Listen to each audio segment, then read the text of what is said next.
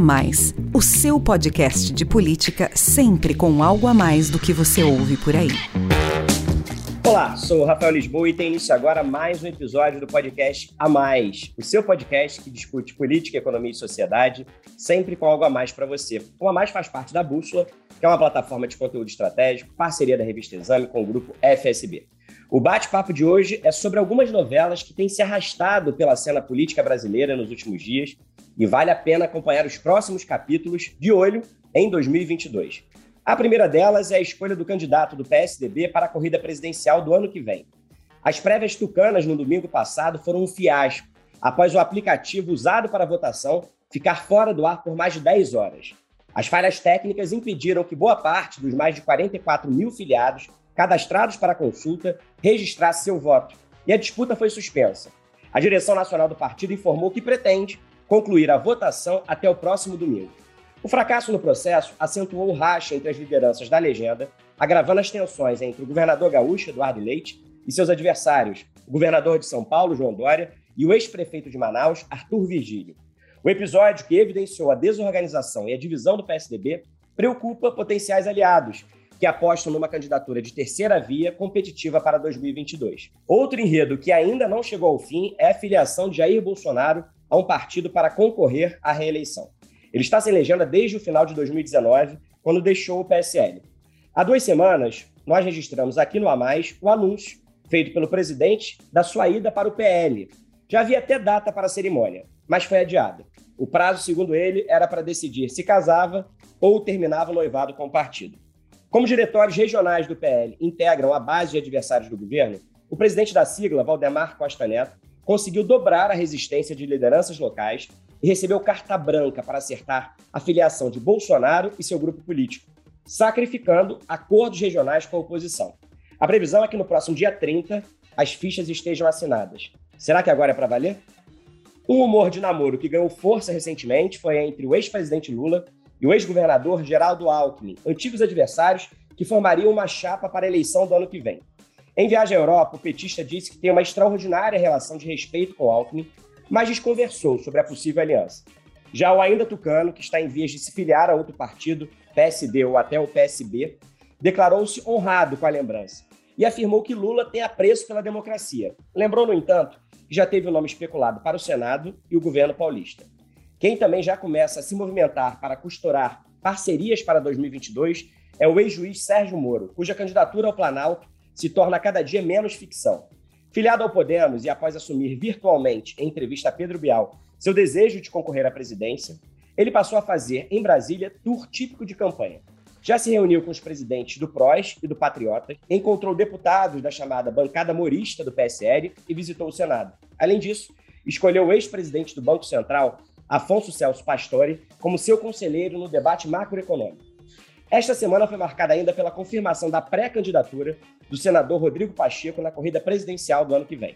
O anúncio foi feito em evento nacional do PSD, que lançou uma carta de compromissos para 2022. Entre eles, ter candidato próprio ao Planalto. Em seu discurso, o presidente do Senado disse que é preciso reconstruir o Brasil e combater os extremismos. Nessas tramas que se desenrolam e se entrelaçam rumo a 2022, alguns componentes ganham cada vez mais peso. Inflação e desemprego em alta, e o crescimento econômico em baixa. A edição desta semana do Boletim Focus do Banco Central, que reúne a estimativa de mais de 100 instituições do mercado financeiro, mostra que pioraram as expectativas para a economia brasileira. Segundo a avaliação dos analistas, a inflação oficial do país, o IPCA, deve chegar a 10,12% este ano. É a primeira vez que a projeção ultrapassa os dois dígitos. Em relação à Selic, a taxa básica de juros, a previsão é que o índice alcance 9,25% ainda em 2021. Quanto ao PIB, a média de crescimento caiu de 4,88% para 4,80%. E uma pesquisa da agência de classificação de risco Austin Rating, que comparou os dados de desemprego em 44 nações, informou que o Brasil tem a quarta maior taxa entre as principais economias do mundo. No ranking, o país cujo número de desempregados atingiu 13,7 milhões no trimestre encerrado em agosto, só fica atrás da Costa Rica, Espanha e Grécia. Para conversar sobre esses diferentes enredos em andamento, e cujos capítulos a seguir vão impactar a próxima temporada no Palácio do Planalto, eu recebo aqui o analista político Alon Feierwecker. Seja bem-vindo, Alon. Olá, Rafael. Olá, você que está nos ouvindo. É um prazer é, a gente se encontrar de novo aqui. Vamos lá para a nossa conversa. Então eu começo o nosso bate-papo, Alon, com o fracasso das prévias do PSDB no último domingo. Ainda que os problemas técnicos sejam resolvidos e a votação concluída, essa trama não parece reservar um final feliz para o partido que já foi um dos mais importantes do período democrático. O episódio revelou o despreparo da legenda e reforçou a sua divisão interna. Mas a maior dificuldade hoje dos tucanos é outra. Qualquer um dos seus três pré-candidatos não passa dos cinco pontos das pesquisas. Lembrando que em 2018, esse foi o índice de votação de Geraldo Alckmin. Alô, como é que você analisa os próximos passos do PSDB na construção de uma candidatura competitiva para o ano que vem e para voltar a ganhar relevância na cena política nacional? Quais os efeitos práticos do fiasco das prévias? Olha, Rafael, vamos separar as coisas. Os problemas tecnológicos na prévia do PSDB, eles têm que ser lançados na conta da direção do partido. Quer dizer, a direção do partido não se mostrou capaz de organizar, de gerir um processo de prévias que é muito positivo, é, a, a, iniciativa é muito positiva, só quem fazia isso é, era o PT, até faz algum tempo que o PT não faz mais, né? os candidatos do PT acabam sendo escolhidos pela própria direção, mas essa iniciativa do PSDB foi uma iniciativa, está sendo uma iniciativa importante do ponto de vista político, mas do ponto de vista operacional, ela ela apresentou graves problemas que estão caindo na conta da direção do partido. Agora, sinceramente, eu não, não acho que isso aí vai ser um problema cobrado, um assunto cobrado dos candidatos ou eventualmente do candidato do PSDB que sair dessa prévia e se apresentar no processo eleitoral. Ele vai dizer o que eu estou dizendo aqui. A direção ficou de organizar esse processo, organizou mal e nós tivemos problema. Agora resolvemos o problema e eu estou aqui representando o partido. Acho que o principal desafio do PSDB, o principal entrave do PSDB é o que você colocou como segundo ponto, quer dizer, a baixa intenção de voto de qualquer um dos candidatos e todos os candidatos, pelo menos os dois principais, João Dória e Eduardo Leite, eles têm uma intenção de voto baixa. A aposta deles é que, é que com a campanha essa intenção de voto vai subir. Qual é o problema? O problema é que aparentemente está começando a se constituir uma certa barreira de entrada. Essa barreira de entrada chama Sérgio Moro. Quer dizer, se você tem o Sérgio Moro com uma adquirindo musculatura política. E você tem também o Ciro Gomes, que tem aí um recall e tem aí um eleitorado, já disputou a eleição presidencial três vezes e tem aí um eleitorado aparentemente consolidado entre 5% e 10%, é, com o Moro exibindo musculatura e com o Ciro segurando o eleitorado dele, é complicado, é um desafio para o PSDB dizer assim: não, nós somos a terceira via e nós vamos nos impor como terceira via. Né? Aí é preciso saber, em primeiro lugar, quem vai ganhar a prévia, e em segundo lugar, como é que o candidato que ganhar a prévia vai conseguir superar essa, essas duas barreiras de entrada que tem para o crescimento de um candidato da terceira via. Ô, Alon, aproveitando então que você falou da candidatura do Moro, da última vez que a gente se encontrou aqui no A Mais, o ex-ministro da Justiça tinha acabado de se filiar ao Podemos com um discurso de presidenciável. Desde então, ele já assumiu em entrevista a sua intenção de concorrer ao Palácio do Planalto e tem feito a agenda típica de pré-candidato em busca de apoios. Como é que você avalia esses primeiros movimentos do Moro? É o que você está dizendo, Rafael. Ele é candidato. Só não pode dizer que é candidato por causa dessa esdrúxula legislação eleitoral brasileira, em que o candidato tem que se comportar como candidato, mas não pode dizer que é candidato porque tem uma data específica para o início da campanha eleitoral oficial. Mas ele é candidato. As pesquisas até o momento mostram ele entre 5% e 10%, algumas mais perto de 5%, outras rondando aí os dois dígitos. Agora, os movimentos recentes têm sido favoráveis a ele. Noticiário desses dias diz que o União Brasil, né, o partido que surgiu é, da fusão do PSL com o, o Democratas, aparentemente está caminhando para um apoio à candidatura do Sérgio Moro. Dependendo do que acontecer no PSDB, voltando ao assunto da nossa pergunta anterior, dependendo do que acontecer no PSDB, o Moro também pode ser uma alternativa para o próprio PSDB. Quer dizer, se o candidato do PSDB não conseguir se impor e não conseguir se transformar num polo na terceira via, da terceira via, eu não afasto a possibilidade do PSDB também caminhar com o Moro. E aí você vê, se o Moro consegue juntar o Podemos com o União Brasil mais o PSDB, ele ganha uma musculatura, tanto em termos de recursos, quanto em termos de, de, de tempo de televisão e tempo de rádio, e inclusive de base de apoio de candidatos a deputado, candidatos a governador, candidatos a senador, que ele começa a ganhar massa crítica, né? Ele começa a ganhar massa crítica. Eu acho que no momento quem está mais bem posicionado entre os candidatos da chamada terceira via é ele.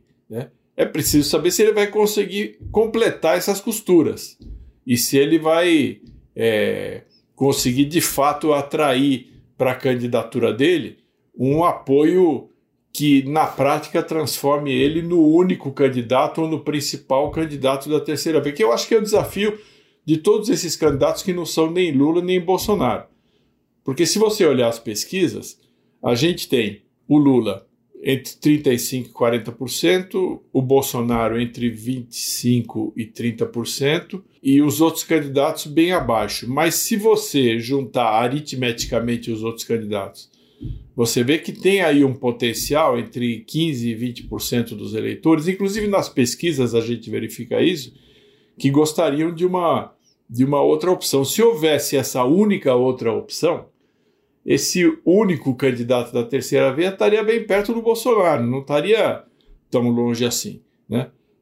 Seria difícil de qualquer maneira, será difícil de qualquer maneira, porque o Bolsonaro parece ter um eleitorado bem consolidado, mas, é, como se diz aí, teria jogo, né? E eu acho que a, o desafio do Moro é se mostrar o nome mais capaz para jogar esse jogo. Aproveitando que você falou de terceira via, é, uma outra pré-candidatura presidencial que acaba de ser confirmada e embola ainda mais esse xadrez eleitoral do ano que vem é a do presidente do Senado, Rodrigo Pacheco. O anúncio foi feito esta semana em evento nacional do PSD. Como é que você analisa o nome do Pacheco na corrida ao Planalto? Como ele é mais um pré-candidato que se coloca aí como opção de terceira via no tabuleiro, qual é a viabilidade dele se tornar competitivo? Rafael, o presidente do Senado, Rodrigo Pacheco, ele está apostando num, num caminho de criar uma alternativa contra a polarização a partir de Minas Gerais e do trabalho que ele vem desenvolvendo ali no Senado. Eu acho que ele é um nome muito conveniente, muito adequado para o PSD, que desde a fundação procura reiteradamente se colocar aí como um partido de centro. Né? A gente pode discutir aqui o que é centro, o que não é, se existe centro, se não existe, mas o fato é que na sociedade esse conceito de centro ele tá, ele foi comprado pela sociedade. Ele, é, é, ele foi vendido, foi bem vendido pelo marketing político e foi comprado pela sociedade. A dúvida é saber se isso vai ter uma expressão eleitoral maior, mas a única maneira de conferir é lançando o candidato. E é o que o presidente do PSD, o, o ex-ministro Gilberto Kassab, está fazendo.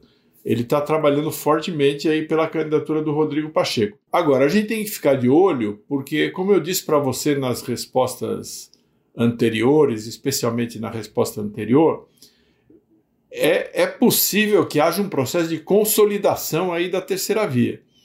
E nesse processo de consolidação da terceira via, o PSD, o partido do, do Rodrigo Pacheco e do Gilberto Kassab, ele também tem trunfos, porque ele tem uma boa bancada de deputados federais, tem uma boa bancada de senadores, tem uma boa, é, tem um bom plantel aí de prefeitos. Então, se houver uma consolidação desse centro e uma negociação em torno de um único, uh, de no máximo dois candidatos a presidente e a vice, o PSD, com a estrutura que tem e com o Rodrigo Pacheco, que tem uma imagem essencialmente positiva é, junto à sociedade brasileira, ele tem um trunfo também para sentar nessa mesa.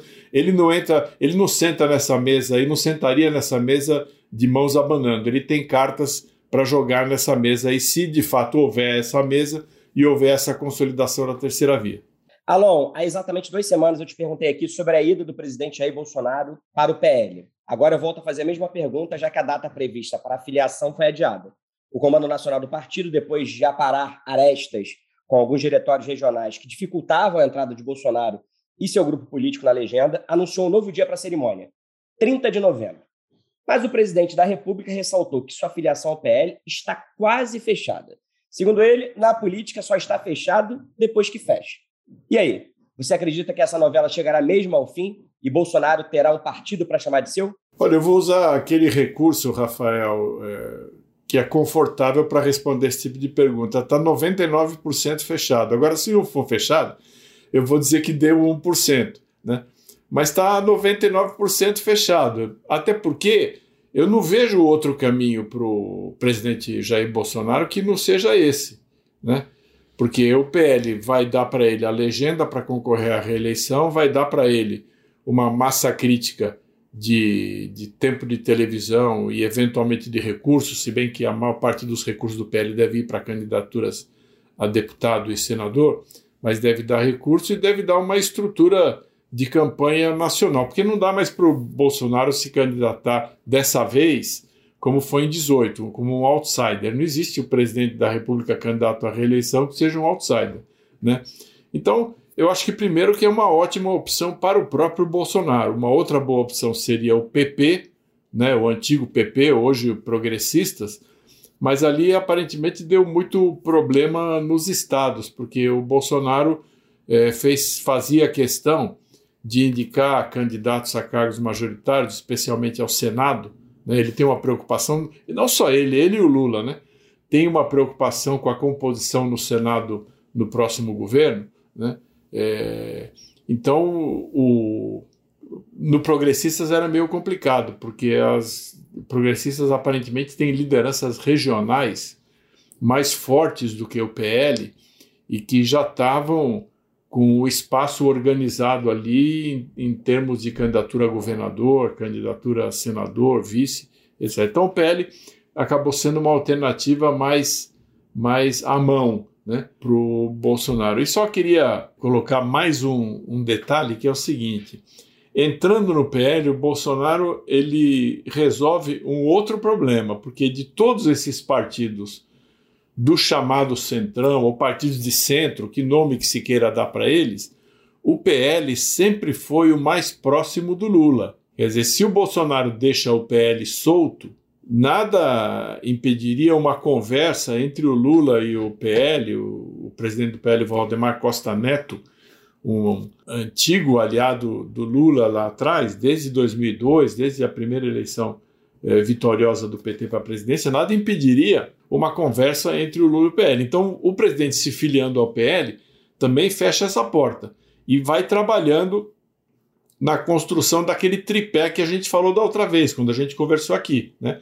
que era o PL, o Progressistas, né, o antigo PP, e o Republicanos, o antigo PRB.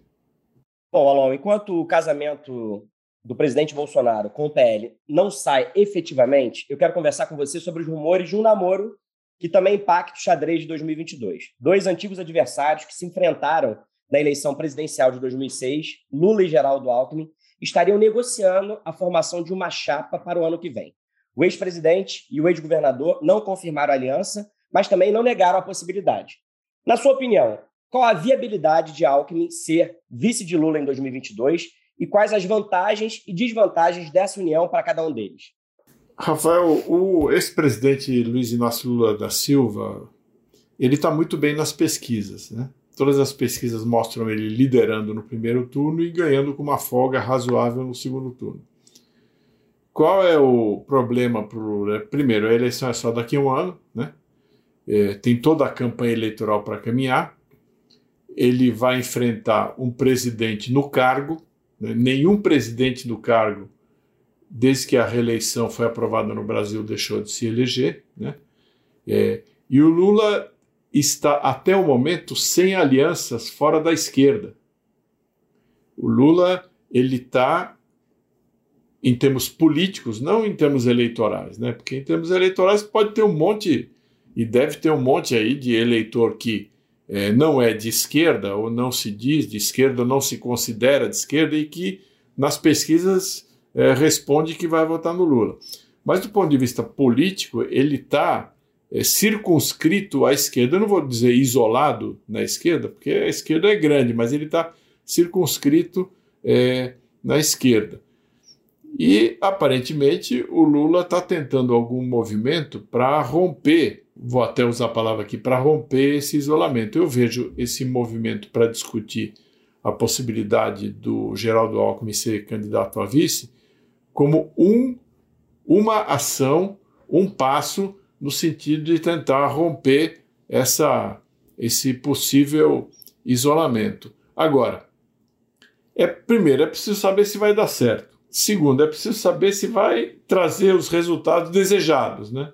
Porque o Geraldo Alckmin ele está numa situação um pouco peculiar. Ele tem uma boa intenção de voto em São Paulo, mas aparentemente ele não está com uma articulação política e uma articulação social para trazer junto com ele massa crítica que dê ao Lula um argumento de que eh, ele não está ele não está circunscrito à esquerda, de que ele está ampliando a chapa dele, ampliando o movimento dele em direção ao chamado centro. Né? Então, é preciso aguardar um pouco, mas o sentido geral desse movimento é esse. Enfrenta muita resistência dentro do PT, ele viria acoplado com uma aliança em São Paulo em torno do Fernando Haddad ou do Márcio França para governador de São Paulo, porque se o Alckmin entrar no PSB, é bastante provável que o PSB e o PT façam uma aliança em São Paulo na eleição de governador. Aí tem gente que pergunta: bom, mas o Alckmin e o PSB vão fazer um acordo com o PT para entregar o Brasil e São Paulo ao PT? Tem, acha, tem gente que acha que isso é um pouco irrealista, que é meio wishful thinking aí do, do petismo, né? De qualquer jeito, nós vamos ter que esperar mas que o Lula vai fazer algum tipo de movimento para buscar sair, fazer com que a sua chapa e a sua composição não seja visto como algo exclusivamente da esquerda, isso ele vai fazer para evitar, pelo raciocínio que eu tenho ouvido no PT, para evitar que esse campo aí de centro, centro-direita fique todo exposto aí ao Bolsonaro, né? Porque nessa filiação ao PL a gente já viu por esses dias uma entrevista do Wellington Fagundes, senador do PL lá do Mato Grosso, né, dizendo que, com o PL, que no PL a candidatura do Bolsonaro e o eventual futuro governo Bolsonaro não será mais uma candidatura, não serão mais uma candidatura e um governo, um eventual governo de direita, mas de centro-direita. Então você já vê que o outro lado também já está ajustando o discurso. Alon, e para encerrar, eu quero tratar de um tema que, se ainda não está presente fortemente no discurso dos pré-candidatos, certamente vai impactar o debate do ano que vem influenciar a escolha dos eleitores. Eu estou falando aqui da crise econômica, que combina inflação de dois dígitos, alto desemprego e baixo crescimento. Na sua avaliação, qual será o peso da economia na corrida presidencial e como os aspirantes ao cargo têm endereçado essa questão? Rafael, pelo que a gente vê hoje, o peso da economia deve ser decisivo na eleição. Veja você, por que, é que o presidente e ex-presidente Lula está tão bem nas pesquisas? As pessoas esqueceram de todas as acusações que foram feitas contra ele, de todos os problemas que ele passou, independente dele ter sido é, vítima de injustiça ou não, como dizem os apoiadores, não, dele, não, as pessoas não esqueceram disso.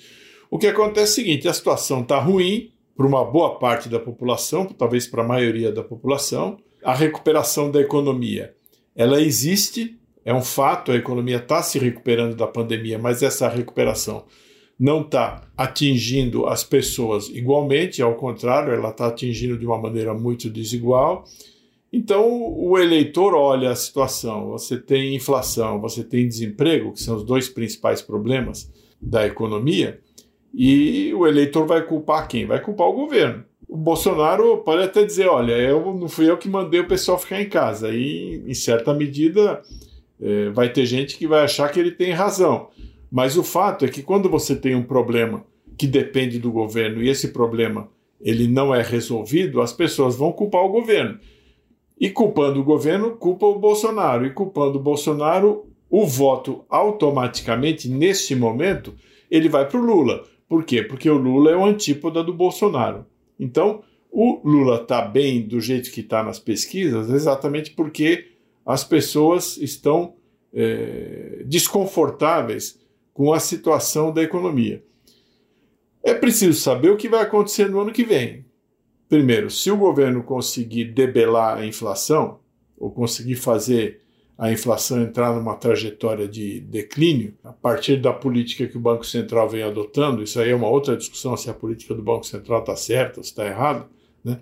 mas se o governo conseguir fazer a inflação entrar em declínio e as taxas de desemprego continuarem declinando como vem declinando nos últimos dois, três meses, tanto no CAGED quanto no, no, no levantamento do IBGE, a situação do Bolsonaro ela tende a melhorar. Eu digo tende porque o, o, o, numa campanha eleitoral não basta você ter uma realidade objetiva que está melhorando, você precisa ter um discurso, precisa ter uma narrativa, precisa ter capacidade hegemônica junto à opinião pública, junto à população, para emplacar esse seu discurso e essa sua narrativa. Agora, se as piores previsões para o ano que vem se confirmarem, porque, veja, o mercado financeiro tem uma previsão para o ano que vem. O, a equipe econômica do governo, o ministro Paulo Guedes, tem uma previsão bastante diferente. Um está mais pessimista, outro está mais otimista.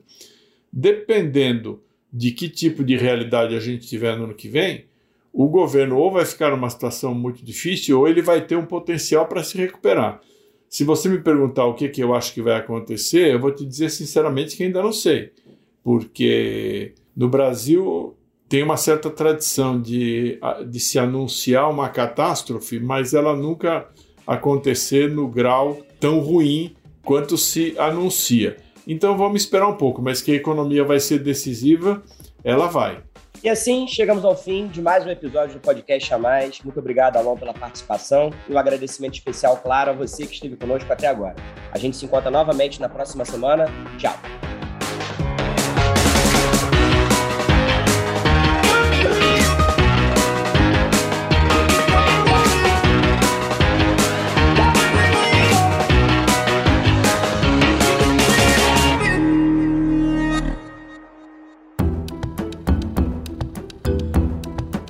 Edição Guilherme Baldi, este podcast faz parte da plataforma Bússola, um produto do grupo FSB.